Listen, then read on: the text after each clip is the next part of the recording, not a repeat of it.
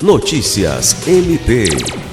O Ministério Público do Estado do Acre, MPAC, por meio do Núcleo de Apoio e Atendimento Psicossocial na Terra, encaminhou nesta quarta-feira 28 um ofício à Secretaria Municipal de Assistência Social e Direitos Humanos de Rio Branco, solicitando a adoção de estratégias e monitoramento dos serviços públicos relacionados ao atendimento e acolhimento das pessoas em situação de rua, em virtude do declínio brusco da temperatura previsto para os próximos dias no estado do Acre e na capital.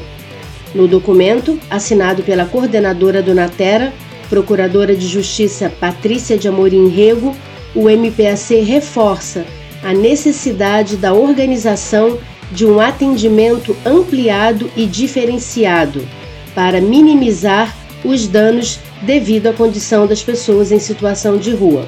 Lucimar Gomes, para a Agência de Notícias do Ministério Público do Estado do Acre.